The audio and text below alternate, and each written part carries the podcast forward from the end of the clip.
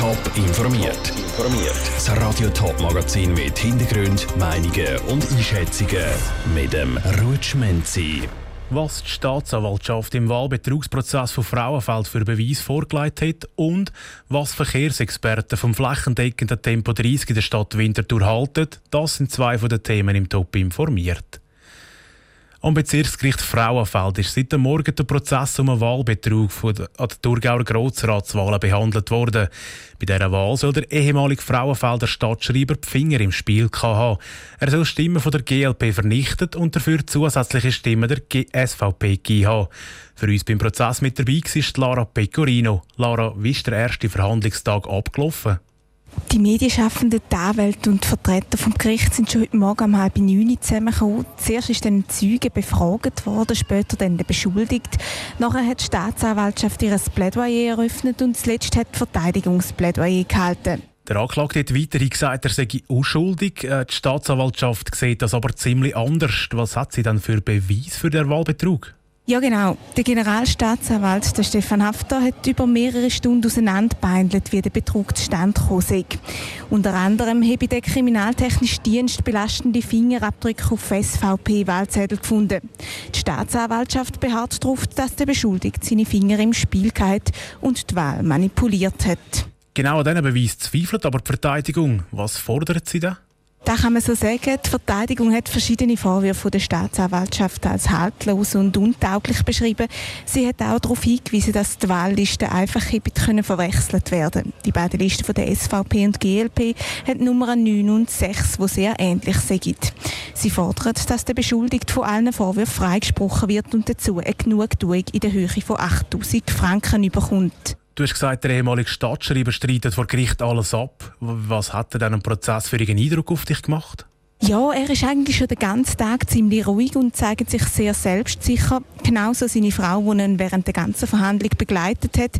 Er hat ja schon vor der Verhandlung betont, dass er ein reines Gewissen habe. Danke, Lara Pecorino. Ein Urteil es noch keins gibt, das soll dann morgen Nachmittag eröffnet werden. Radio Top ist auch dann am Prozess dabei und berichtet laufend. Winterthur soll eine Velo- und Fußgängerstadt werden. Das ist auf jeden Fall das Ziel vom Stadtrat. Er hat heute Morgen nämlich angekündigt, dass er bis in 20 Jahren flächendeckend Tempo 30 will einführen. So soll der Velo- und Fußgängerverkehr gefördert werden. Gleichzeitig soll durch die Massnahmen aber auch die Lärmbelastung für die Bevölkerung abnehmen. Bei dem Vorhaben spitzen aber nicht nur die Wintertourerinnen und Wintertourer, sondern auch Verkehrsexperten. Jan Isler. Ein neues Miteinander soll es auf der Winterthurer Straße. Helfen soll eine flächendeckende Tempo-30-Regelung. Das Ziel der Stadt ist, den Verkehr zu beruhigen und sicherer zu machen. Unabhängige Verkehrsexperten begrüßen den zukunftsorientierten Entscheid vom Winterthurer Stadtrat. Das Vorhaben der Stadt ist für den Claudio Büchel, Professor für Verkehrsplanung an der Fachhochschule Ost, zu Rapperswil sinnvoll und am Puls der Zeit. Ist natürlich ein grosses Vorhaben, aber es ist absolut machbar, wenn man das ein bisschen auf eine längere Zeit die Etappen in Angriff nimmt. Also es entspricht sicher den Bedürfnissen der Stadtbewohner, dass man die Straßen nicht nur für den Autoverkehr hat, sondern auch für Fußgänger, für Velofahrer, aber auch die Straße als Aufenthaltsraum. Die Straße als Aufenthaltsraum liegt ganz im Interesse der Stadt Winterthur. Schließlich müssen auf der Winterthurer Straße alle aneinander vorbeikommen. Da bietet sich Tempo 30 als gutes Mittel an, erklärte Claudio Büchel. Das geht eigentlich fast nur mit Tempo 30, weil Platzverhältnisse in den Städten die sind natürlich eng. Und wenn alles ein bisschen langsamer ist, dann braucht man auch nicht so viel Platz und kann darum in der gleichen Straße mehr Bedürfnisse berücksichtigen. Das Phänomen ist aus anderen grossen und verkehrsreichen Städten bekannt. Es tummeln sich Bus, Velos, Autos und Lastwagen auf der Straße. Und die wollen alle zusammen gut und sicher ans Ziel kommen.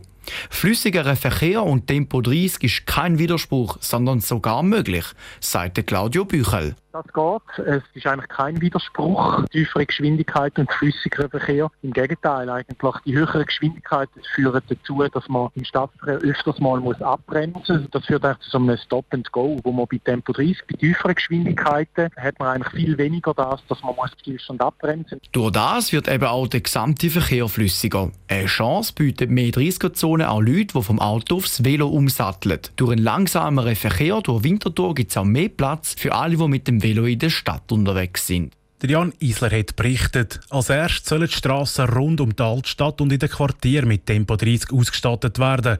Die ersten Schilder sollen laut der Stadt schon ab nächstes Jahr aufgestellt werden. Sie fliegen um die Bäume, durch die Gärten und über die Blumenwiesen. Bindli. Manchmal verirren sie sich aber auch oder bauen Nester dort, wo sie wieder kaputt gemacht werden. So zum Beispiel in einem Gartenhäusli. Genau dann kommt der Imker zum Einsatz, zum Bindli retten. Celine Greising hat den Imker bei genau so einem Einsatz begleitet. Der Winterthurer Imker Urs Mannhardt hat sein Bienenhäusli in der Nähe vom Winterthurer Bäumli. Dort habe ich ihn am sonnigen Morgen getroffen. Kaum angekommen, hat auch schon sein Telefon geschellt. Es war ein Telefon von einem, der an der Schlosshofstrasse wohnt, also mitten in der Stadt Winterthur.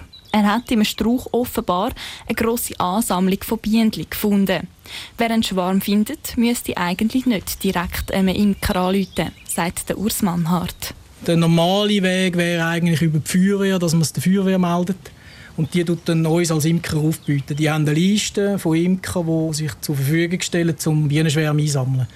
Und äh, der hängt jetzt an der Schlosshofstrasse und dort gehen wir schnell schauen. Gehen wir einen Schwarm fangen. Und die Zeit drängt, weil der Schwarm bald wieder wegfliegen könnte. Der Urs Mannhardt hat darum gerade seine Bienenkiste gepackt und ist mit dem Auto losgedüset.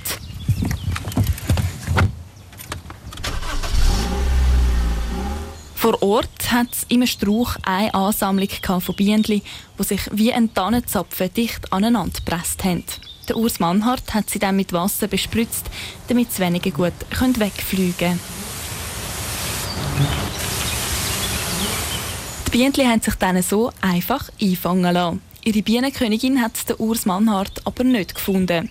Darum hat er die Kiste angestellt, um dann zu einem späteren Zeitpunkt nochmal nach den Bienen zu schauen. Weil ohne Königin kann er sie nicht einfach mitnehmen. Sie würden gerade wieder ausschwärmen. Aber was passiert dann später mit den Bienen? Nachher kommen sie wieder in eine Bienenkiste und machen sich parat, vor allem für den Winter dann dort. Die haben noch viel vor, die müssen noch viel Wabenwerk bauen wieder kommen sicher auch Futter über um die Jahreszeit und dass sie dann den Winter überstehen und das nächste Jahr dann eventuell wieder Honig können sammeln Und zwar unabhängig davon, ob er die Königin noch findet oder nicht. Weil die Bienen können sich allenfalls auch an einem anderen Volk noch anschliessen. Der Beitrag von der Selin Greising. Das ist der zweite Beitrag von der Bindli-Serie. Morgen Abend geht es darum, mit welchen Problemen Bindli zu kämpfen haben. Alle Beiträge gibt es auch zum Nachhören auf toponline.ch. Top informiert, auch als Podcast. Mehr Informationen gibt es auf toponline.ch.